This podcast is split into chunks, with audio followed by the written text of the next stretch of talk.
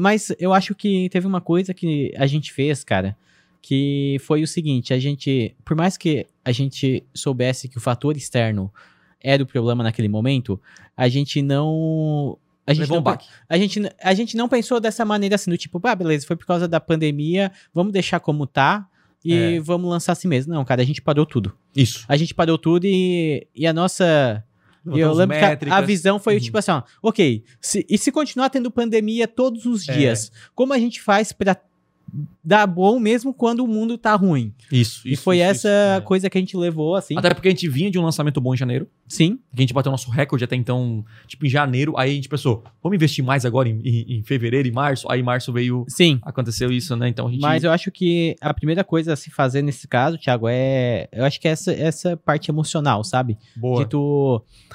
De tu não levar isso, às vezes. ah, Cara, às vezes o ruim, né? Pode ser. pa- Parece frase de coach, né? Mas as coisas ruins vêm pra te melhorar, né? E Porque se, a se gente, não né? acontece isso, a gente não teria mudado tantas coisas que a gente mudou depois É. daquilo, né? Então, veio aí, deu errado, ainda bem que não deu tão errado assim, a gente parou, pensou. E aí, galera, o que, que a gente vai fazer pra mudar isso? Opa, aqui é o Thiago e você curtiu esse corte? Então não deixe de consumir todo o conteúdo completo lá no meu canal principal.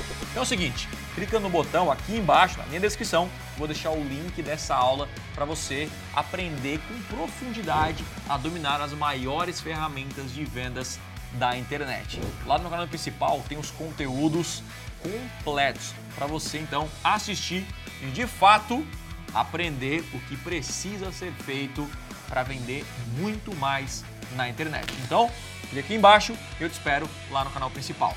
Valeu!